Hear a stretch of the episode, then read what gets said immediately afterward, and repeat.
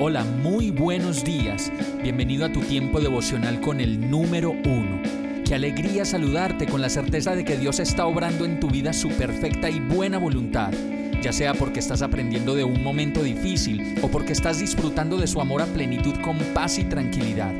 Llegó la hora de tomar tu Biblia, pues de seguro Dios te va a hablar, te va a reconfortar y lo mejor de todo, te va a dar las respuestas que estabas buscando. ¿Qué esperas? Vamos, súbete de una vez en este pequeño pero eterno vuelo devocional con destino al cielo.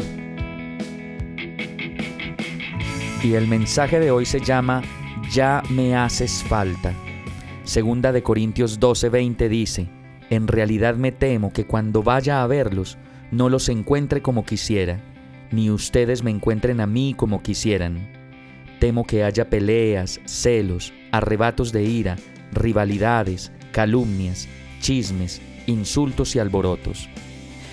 Cuando vivimos en la familia no faltan las situaciones de tensión que nos llevan a pelear, a distanciarnos, a imponernos los unos sobre los otros con nuestros argumentos, siempre alegando cada uno desde su parte, una justicia que al final de cuentas no puede serlo en su totalidad justa, pues cada uno siempre tendrá su parecer y su manera de entender lo que vive, lo que piensa y lo que siente.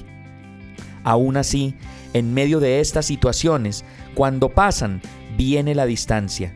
Nos damos cuenta de que nos hacemos falta, de que extrañamos a esas personas con quienes peleamos, más de lo que nos imaginamos, pues son las personas que amamos.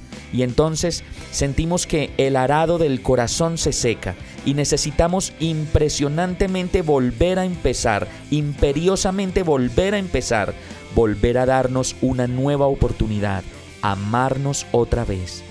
Y sí, hasta que vuelva a suceder otra vez. Y cuando pase, volver y volver, porque ese vínculo de amor no se puede romper nunca. El Salmo 143.6 dice, Hacia ti extiendo las manos, me haces falta, como el agua a la tierra seca. Así es nuestra relación con Dios. Pecamos, la embarramos, nos enojamos, peleamos, gritamos e inculpamos a Dios por todo lo que nos pasa. Y después de la gran tormenta tenemos que decir de nuevo, me haces falta Dios.